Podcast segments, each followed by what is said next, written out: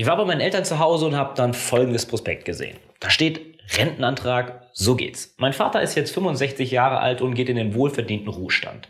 Doch ich habe mich gefragt, wie sieht es denn aktuell aus, wenn man früher in Rente gehen will? Klar, Aktien, Immobilien, ETFs, alles eine Möglichkeit.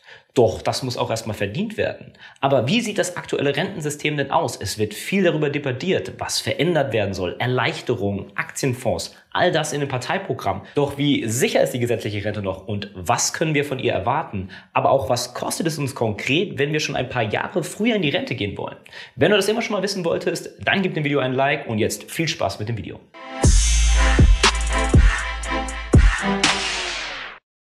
Es muss ja nicht immer gleich Feier sein, also mit 40 oder sogar 30 in Rente zu gehen. Wenn du das doch möchtest, verlinken wir dir an dieser Stelle nochmal ein Video, was wir bereits schon in der Vergangenheit gedreht haben. Aber den meisten Menschen würde es wohl schon helfen oder reichen, ein paar Jahre früher in Rente gehen zu können. Denn die wenigsten werden wohl noch die gleiche Leistung wie am Anfang ihres Arbeitslebens abrufen können mit 60 oder älter. Laut einer aktuellen Umfrage des Deutschen Instituts für Vermögensbildung und Altersabsicherung planen bereits 23,5 der Menschen aktiv früher in Rente zu gehen.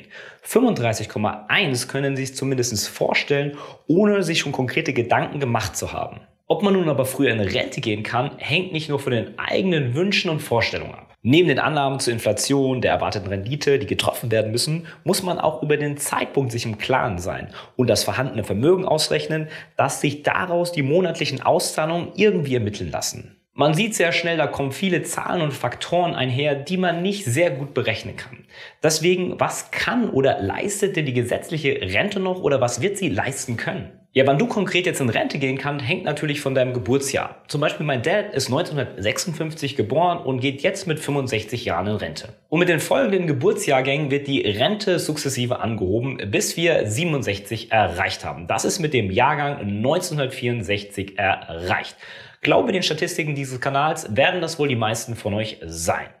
Dann stellt sich nur die Frage, ist 67 das Ende der Fahnenstange? Ich sag mal, niemand hat die Absicht, eine Mauer zu bauen.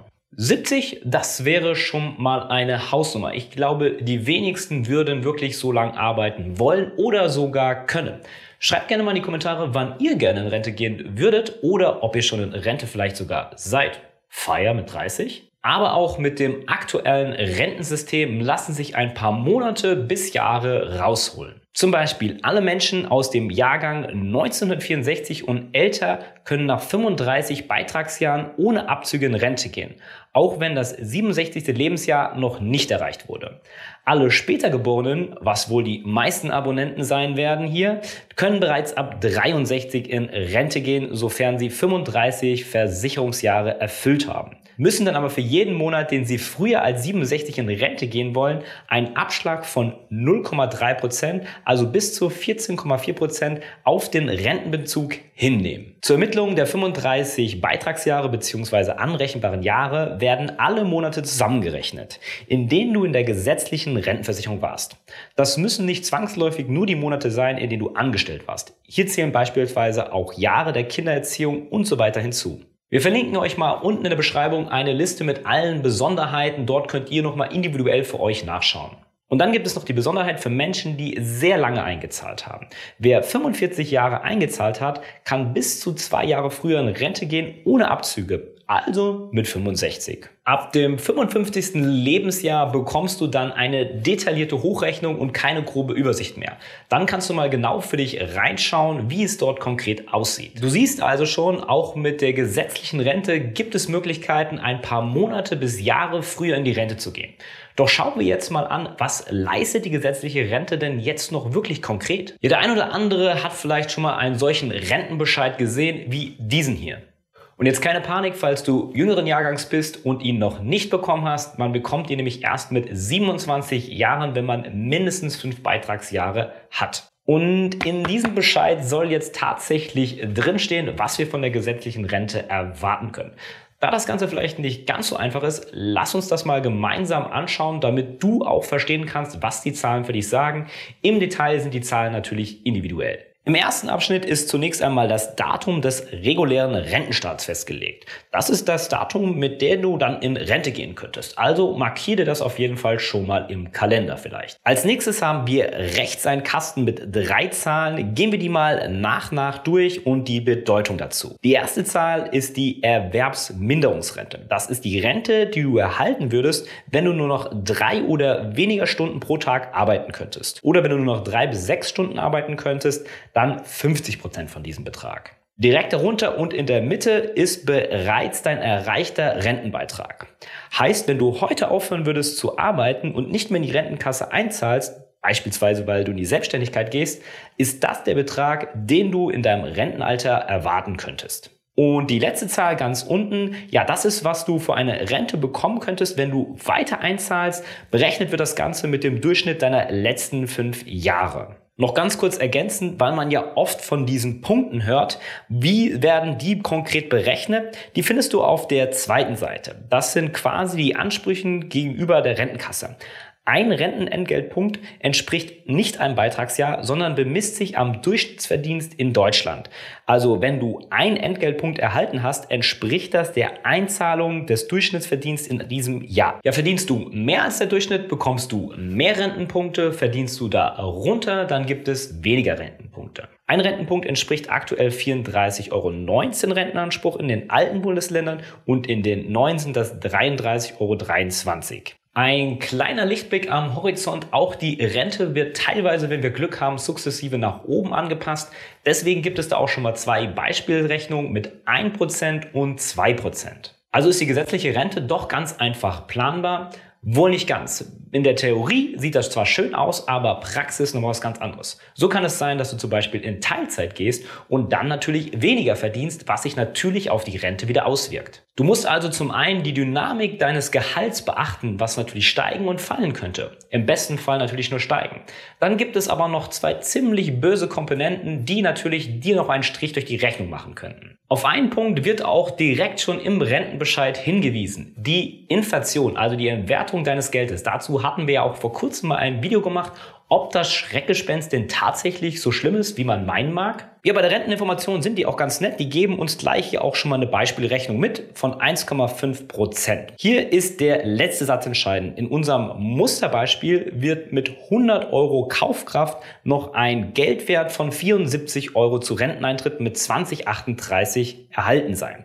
Also ein Kaufkraftverlust von 26 Prozent alleine im Musterbeispiel bei der deutschen Rentenversicherung. Ja, und wenn ihr schon fleißig unsere Videos geguckt habt, falls nicht, dann jetzt abonnieren, dann wisst ihr, dass die EZB sogar ein Ziel von 2% anstrebt. Ja, die zweite Stolperfalle steht hier indirekt noch drin. Alle Beiträge sind hier mit Brutto beziffert.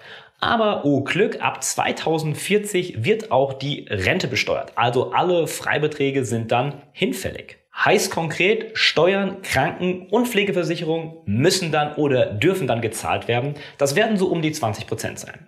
Sehr viel Theorie. Jetzt schauen wir uns doch mal konkret an bei Stefan aus dem Team, was bei seinem Rentenbescheid wirklich rauskommen würde im Endeffekt. Ja, passt man Stefans Rente dann noch an mit den vorgeschlagenen 1,5 Prozent, kommt man voraussichtlich auf so eine Bruttorente von 2540 Euro. Brutto natürlich. Ja, das Renteneintrittsalter wird er so mit 2054 erreichen. Also volle Abzüge, die 20 Prozent, sind dann also nochmal 508 Euro, die von dem Bruttobetrag wegkommen. Also 2000 Euro gesetzliche Rente für Stefan klingt doch gar nicht so schlecht. Aber halt, wir haben natürlich wieder die Inflation noch nicht eingerechnet. Die schlägt wie folgt zu Buche. Dazu nehmen wir dann mal die 2% Inflation, die Zielgröße der EZB. Berechnet man dann den Kaufkraftverlust, der im Jahr 2054 entsteht, dann sind aus diesen 2000 nur noch ungefähr 1000 Euro, 57 Euro und 10 Cent geworden. Ja, das ist wohl die berühmt-berüchtigte Vorsorgelücke. Die Rente ist zwar nicht null, doch Höhenflüge kann man damit nicht machen. Also mit den Enkel einmal im Jahr ins Disneyland fahren, das wird wohl ziemlich knapp. Ja, ich hoffe, wir konnten schon etwas Licht ins Dunkle bringen, damit du ungefähr weißt, wo die Reise hingehen kann und nicht komplett im Dunkeln stehst. Im Detail sind natürlich viele Variablen zu achten, die im echten Leben wahrscheinlich nur schwer zu berechnen sind. Doch trotz ihren schlechten Rufes ist die gesetzliche Rentenversicherung wohl noch für viele Menschen ein wichtiger Baustein in der Altersvorsorge. Keine Frage aber, es ist wohl einer der offenen Geheimnisse in Deutschland, dass das Rentensystem reformiert werden muss und wahrscheinlich auch wird. Ist nur die Frage, nach welchem System, vielleicht das skandinavische, ist das das bessere Modell? Unterm Strich wird wohl klar, dass man auch privat vorsorgen muss. So steht es sogar im Rentenbescheid drinnen. Wie das funktionieren kann und die private Vorsorge ein Baustein sein kann, das zeigen wir dir Schritt für Schritt in der Akademie, wie du wirklich langfristig Passivvermögen aufbauen kannst. Du bist gerade im Flow und konntest etwas mitnehmen. Wieso dann nicht den Podcast mit deinen Freunden und Familie teilen? Am Ende sind sie dir sicher dankbar, dass du ihnen helfen konntest oder du willst den Podcast aktiv mitgestalten, dann tagge uns doch auf Instagram at Halabox und stell uns deine Frage oder gib uns einen Shoutout. Vielleicht ist deine Frage dann bald schon Topic bei uns im Podcast. Unser Like hast du definitiv sicher. Ansonsten Däumchen werden Träumchen oder eher ein Review auf den bekannten Plattformen wie iTunes. Ansonsten die Golden Nuggets zu dieser Folge sowie Tipps, Tricks und Hacks und weitere Insights rund um die Reise von Talabox findest du natürlich in den Show Notes. Bleibt uns zu sagen, invest smart statt hart. Bis zum nächsten Mal, wenn es wieder ein Satz warme Ohren gibt.